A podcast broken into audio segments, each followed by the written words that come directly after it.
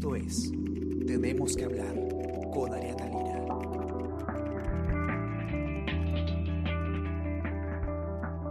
Hola a todos, ¿qué tal? ¿Cómo están? Espero que muy bien. El día de hoy es un día muy importante y por eso tenemos que hablar de lo que va a pasar, que es eh, la asunción al cargo de presidente de la República del congresista del Partido Morado Francisco Sagasti. Tenemos ya presidente por fin después de esta incertidumbre, eh, esta eh, gran cantidad de horas en las que en el Perú no hubo quien gobierne. Eh, finalmente, pues, se consiguió un consenso en el Congreso para que una lista propuesta para la mesa directiva pueda ser votada y ya tenemos presidente del Congreso y por lo tanto eh, futuro presidente de la República, el día de hoy por la tarde es la juramentación. Vamos a conversar con Julio Valsgen, editor de política del diario El Comercio, para ver un poco qué es lo que ha pasado y sobre todo qué es lo que viene después, que es lo más importante. ¿Qué tal, Julio? ¿Cómo estás? Bienvenido. Hola, Ariana, ¿qué tal? Bueno, ¿qué es lo que ha pasado? Es una, semana realmente increíble la cantidad de cosas que, han pasado. Retrocedemos a la semana pasada, teníamos una vacancia eh, aprobada, Merino juramentando, un nuevo gabinete, eh, manifestaciones en la calle, más manifestaciones en la calle, un gabinete eh, que no, no, reconocía la, la realidad de, lo que estaba ocurriendo y finalmente el desenlace lamentable con el fallecimiento de dos personas en las marchas que desencadenan lo que tuvimos el sábado, que fue una, una renuncia de un presidente eh, un primer intento el domingo de, que una lista pueda asumir en el Parlamento y finalmente eh, ayer se llega a un consenso con 97 votos para escoger al Partido Morado, a, bueno, a Francisco Sagasti, el representante del Partido Morado, como presidente. Ahora, eh, claro, el día de ayer en la noche nos quedamos como como un poco en incertidumbre de qué iba a pasar, ¿no? Después de que la lista encabezada por Rocío Silva Santisteban no consiguiera el, no consiguiera el, el, em, el consenso. De hecho, Francisco Sagasti, como lo hemos narrado ya en una nota que pueden encontrar en nuestra web sobre qué es lo que pasa en, en, entre telones en estas negociaciones por la mesa directiva, Francisco Sagasti ya había sido propuesto. Eh, ¿Qué pasó? ¿Por qué no eh, asumió él la, candidatura a la primera, a la, primera a la presidencia del Congreso? Perdón. Eh, hay dos versiones, unas las que dicen que eh, Julio Guzmán no quiso que pase eso para no poner en riesgo su, su candidatura del 2021. Recordemos que Sagasti es su candidato primera, precandidato a primera vicepresidencia de la República. Hay otras versiones que dicen que el resto de bancadas no quería a Sagasti como eh, presidente del Congreso y por lo tanto presidente de la República. No importa, eh, ya mirando para adelante, lo cierto es que se presentó esta lista eh, que está conformada por Sagasti como presidente del Congreso, Mirta Vázquez, congresista del Frente Amplio, como primera vicepresidenta del Congreso. Mirta Vázquez junto con Rocío Silva Santisteban fueron las dos únicas congresistas del Frente Amplio que votaron en contra de la vacancia. Eh, Luis Roel, de Acción Popular, en la tercera vicepresidencia, vicepresidencia y en la segunda vicepresidencia, perdón, y Matilde Fernández de Somos Perú en la tercera vicepresidencia. Eh, esta, esta, mesa pues sí logró el consenso que no alcanzó ayer la, la, lista que se había propuesto. Fueron 97 votos a favor, 26 en contra y 0 abstenciones, mucho más de lo que se necesitaban. Recuerden que son 60 votos los necesarios, acá se alcanzaron 97 y por lo tanto eh, ya tenemos pues eh, un nuevo gobierno. Eh, el día de hoy a las 4 de la tarde va a juramentar Francisco Sagasti como presidente de la República. No sé, Julio, si quieres comentar un poco quién es Francisco Sagasti, ¿no? Porque muchas personas que nos están escuchando quizás no lo conocen, ¿no? Bueno, yo Puedo, puedo, comentar quién es en lo político y después te dejo a ti que, que acabas de publicar una nota con mucho más detalle a que, a que cuentes un resumen. ¿no? Bueno, Sagasti en, lo político recién ha tenido un rol a partir de tener esta relación con Julio Guzmán en, luego de la fundación del Partido Morado. Es de alguna manera el ideólogo del partido y participó, candidateó a la, en la lista morada con el número uno, ¿no?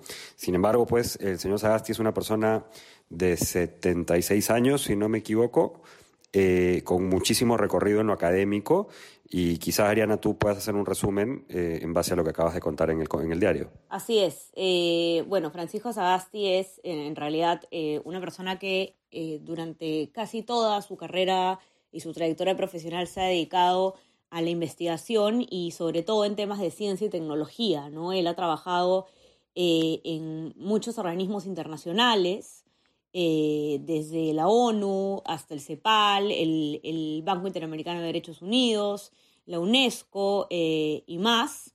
Eh, de, estudió ingeniería industrial en la UNI y bueno, tiene maestrías en, el extranjero, en Estados Unidos, tiene una maestría también en ingeniería industrial en la Universidad de Pensilvania, también tiene un, doctorado en, la Escuela de Negocios de Wharton, también de la Universidad de Pensilvania.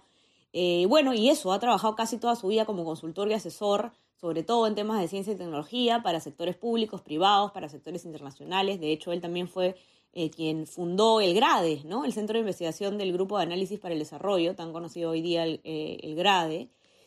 ha escrito muchos libros, ha sido docente también. Y en el sector público ha trabajado, pero digamos, en cargos designados, ¿no? Como dices tú, Julio, él salta a la política, digamos, eh, de, elección pública recién eh, en el 2020, pero ha trabajado eh, asesorando ministerios en distintos gobiernos, desde el gobierno de, Juan Velasco Alvarado hasta el gobierno de Alan García, luego en el gobierno de Humala, pero únicamente en cargos técnicos, en cargos de asesoría y no cargos políticos.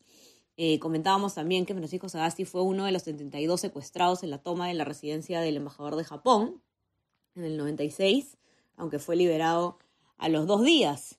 Y bueno, ¿quién es Sagasti hoy? Sagasti, eh, él fue, como dices tú, Julio, quien fundó el Partido Morado de la mano con Guzmán y eh, fue además el, candidato que encabezó la lista del Congreso por Lima y hoy en día es precandidato a la primera vicepresidencia del Perú en la plancha de Julio Guzmán. Y eso, Julio, puede ser un problema y creo que tú puedes explicar perfectamente por qué eso puede ser un problema para el Partido Morado. Puede ser un, problema efectivamente político, eh, puede ser porque de alguna manera eh, tiene, estamos eh, en proceso electoral ya convocado, ya, ya se inició y tenemos que ver ahora uno, que, cuál va a ser el gabinete y cuál va a ser el equipo que rodee al señor Sagasti en Palacio de Gobierno. O sea, ¿cómo va a conformarse el Ejecutivo? Esas señales las tiene que empezar a dar ahora. Yo creo que sería un mensaje equivocado el, de llevar a gente muy pegada al Partido Morado al trabajo del Ejecutivo. Al contrario, pienso que debería haber una distancia eh, del presidente eh, respecto a lo que pase con el Partido Morado. Sin embargo, hay un asunto legal ahí también que tiene que resolver. Él no ha declarado si es que va a declinar o no de su candidatura. Por lo que yo he hablado con especialistas, eh, en derecho electoral, para que la lista se inscriba, se requiere que tenga a tres candidatos, ¿no? Recordemos que Guzmán es candidato a la presidencia, Flor Pablo a la primera vicepresidencia y Sagasti a la segunda, y compite con la lista de Carolina Lizarra en las internas que son en un par de semanas. Eh, si Sagasti renunciase, querría decir que cuando llegase esa plancha, en caso gane la interna, a la inscripción al jurado, no sería inscrita, no sería admitida porque le faltaría una persona.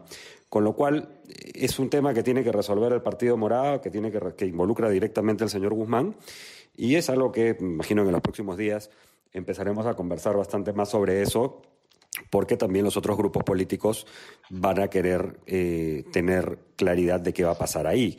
Eh, y lo otro de lo que creo que tenemos que hablar ahora necesariamente es lo que decía el gabinete, o sea, los primeros gestos de eh, Sagasti lo vamos a ver por quién va a ser su primer ministro, quién va a ser su ministro de salud, quién va a ser su ministro de economía, qué tipo de pactos o acuerdos políticos puede haber habido en las conversaciones, negociaciones para establecer la mesa, esta mesa de consenso. Eh, y eso probablemente lo conozcamos hoy día hacia la tarde, espero por lo menos un primer ministro. ¿no? Y tras haber sido escogido presidente del Congreso y por lo tanto ya pronto presidente de la República, Francisco Sagasti ya ha hablado, ¿no? Ha, ha, emitido sus primeras palabras en este cargo. Y, no sé, coméntanos un poco, Julio, qué es lo que ha dicho. Ha dado un mensaje, creo yo, correcto. Lo primero que ha hecho es eh, reconocer la situación de la calle. Yo creo que le ha, hablado a, las miles de personas que han estado protestando, la mayoría de ellas pacíficamente en la, última semana. Eh, ha, mandado un mensaje claro de, reflexión por lo que ha pasado.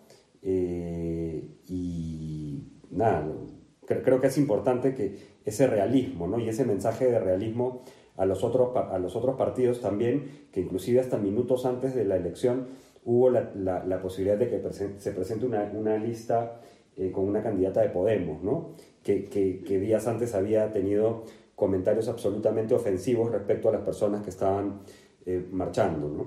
Bueno, es eso como primer mensaje. Eh, un mensaje a los jóvenes, un mensaje muy rápido, probablemente no programado, no, no escrito, un poco de, reflexivo, me pareció. Fue enfático también en señalar que este era un gobierno de transición, ¿no? Eh, corto, en donde las cosas que se podían hacer más allá de las intenciones, tenía que haber cierto realismo en saber que mm, no se iba a poder hacer todo lo que querían. y no tuvo una referencia directa, no tuvo una referencia directa al tema electoral, eh, me imagino que lo hará después. Tampoco poco recuerdo, y esto mm, tampoco recuerdo una referencia directa al tema temas de la pandemia, pero bueno, será, será ya en el mensaje que dé mañana. Él insistió que este mensaje era más para los congresistas que lo acababan de elegir y será el, mensaje que dé esta tarde, perdón, eh, cuando reciba la banda, ¿no? Eh, en general, eh, eso ha sido la parte, el primer mensaje. Y ha habido un reconocimiento rápido. Este es un gobierno que nace ya con mucho más legitimidad, la legitimidad en los votos, el reconocimiento ya de lo que pasó en la calle. Eh, ya ha tenido saludos, inclusive he visto que el, secretario de la OEA ya directamente saludó al señor Sagasti, ¿no? Con lo cual vamos, eh, eh, respecto a lo que teníamos con el señor Merino hace una semana, esto es, otro mundo. Totalmente otro mundo. Ahora, otro tema eh, que no podemos dejar de mencionar, Julio, es el Tribunal Constitucional, porque la presidenta de la entidad, Marianela Ledesma, que también es la ponente del caso, le ha dicho a El Comercio, a nuestra periodista Karen Barbosa, que el TC busca que esta semana ya haya una, una sentencia sobre la demanda competencial que planteó el gobierno de Martín Vizcarra eh, y esto eh, ocurrió durante la primera moción de vacancia eh, por incapacidad moral que se presentó, recordemos, por el caso Richard Swing, no por esta última, ¿no? ojo, eso sí tenemos que dejarlo bien claro, ¿no? El pedido no es por esta vacancia, sino lo que se pide es, se le pide al Tribunal Constitucional esclarecer cuál es el uso adecuado de esta causal de incapacidad moral permanente como mecanismo de control político, ¿no? Que defina qué es este esta causal, cómo se debe usar, cuándo se debe usar. No se está pidiendo que se pronuncie sobre la vacancia que acaba de ocurrir eh, de Martín Vizcarra, ni siquiera sobre eh, la moción que se presentó la vez anterior, sino que explique en general, en abstracto, de qué se trata esta causal. Ahora, fuentes del TC le dijeron a, la periodista Karen Barbosa que quizás podría extenderse los alcances de, de lo que se resuelva en ese caso para pronunciarse sobre este segundo, segunda moción de vacancia que terminó por sacar a Vizcarra del poder, pero otras fuentes dijeron que en realidad no lo ven muy posible, así que hay que estar atentos a qué es lo, que resuelve el Tribunal Constitucional, porque va a dejar un precedente importante de todas sí, Yo no estoy tan seguro si es que el Tribunal va finalmente, primero, a extender los alcances, lo veo bien difícil, ya con esta consolidación, digamos, con este gobierno que nace con cierta legitimidad, yo no sé si el TC se mande a forzar eh, una extensión de aquello que se le consultó, más allá de que pueda tener teóricamente en el mundo del derecho eh, la facultad de hacerlo. Eh, y hoy día hubo, perdón, hubo una reunión para determinar si es que se adelantaba una audiencia, la audiencia de informe oral que estaba prevista, y no se llegó a los votos ni siquiera para adelantarla. Entonces, vamos a ver cómo vienen los votos en el TC. O sea, opción A, que resuelvan sobre la, cómo debe interpretarse la vacancia y que marquen un, ciertos parámetros eh, y quede ahí sin extender a ningún acto. Opción B, que, que por algún tema de, de forma o, o, algo por el estilo, ni siquiera lleguen a ver el fondo del asunto, ¿no? Este, el, más entusiasta con todo esto es, por supuesto, creo yo, el, expresidente Vizcarra, ¿no? que también ya reconoció al presidente Sagasti como por su elección como presidente del Congreso, ¿no? Insiste pidiéndole al TC que, se pronuncie sobre el tema. Yo honestamente dudo que cualquier cosa que haga el TC tenga un impacto ya en la presidencia, ¿no? Creo que ya la legitimidad con la que parte Sagasti eh, va a hacer que eso sea muy difícil. Así es, así vamos a tener entonces que estar atentos a lo que pasa hoy día. Esto no ha acabado, estamos todavía eh, eh, esperando el desenlace de esta crisis, pero que por el momento, digamos, la curva se ha estabilizado. Eh, hay que seguir vigilantes, como decíamos ayer, hasta que el proceso electoral se desarrolle de manera democrática, la transición al poder en abril del 2021, pero eh, por el momento tenemos un respiro. Un respiro, Julio, pero que no debe dejar eh, de, de de preocupar el hecho de que todavía existen personas eh, que no aparecen de la marcha, desaparecidos. De hecho, la, misma Marianela Ledesma, presidenta del TC, ha exhortado a que, a que la policía pueda identificar a esas personas desaparecidas, así que eh, mantenemos pues, nos mantenemos en vilo también por ese tema. No, solo eso, Ariana, sino que la Fiscalía, la Fiscalía de la Nación ha iniciado una investigación eh, contra el expresidente Merino, contra Antero Flores, Flores Araos eh, y contra el exministro del Interior. ¿no? Eh, y por, por, la investigación es por, por, por delitos bastante graves, ¿no? Homicidio doloso, desapariciones. O sea, esto es una cosa que tenemos que, aclarar de inmediato y es algo que Sagasti también ya, adelantó que, que, va a hacer, ¿no? Y otro tema, además de este, que es muy importante, por cierto, es no olvidarnos que también necesitamos un gabinete que se ponga a trabajar ya. Estamos, seguimos en el medio de una pandemia y en el medio de una super crisis económica. Eh, y nada, ojalá que estas cosas se ordenen un poco más y que sigamos hacia, adelante. Así es, así que los que nos escuchan, entren a eh, leer todas nuestras notas sobre el tema en nuestra versión impresa y también en nuestra web de comercio.pe. No olviden suscribirse a nuestras plataformas. Estamos en Spotify, Spreaker, Apple, Apple Podcast y SoundCloud.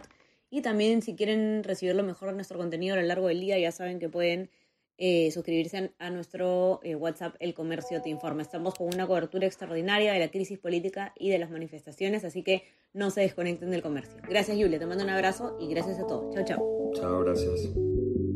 Esto fue Tenemos que hablar Esto fue El Comercio Podcast.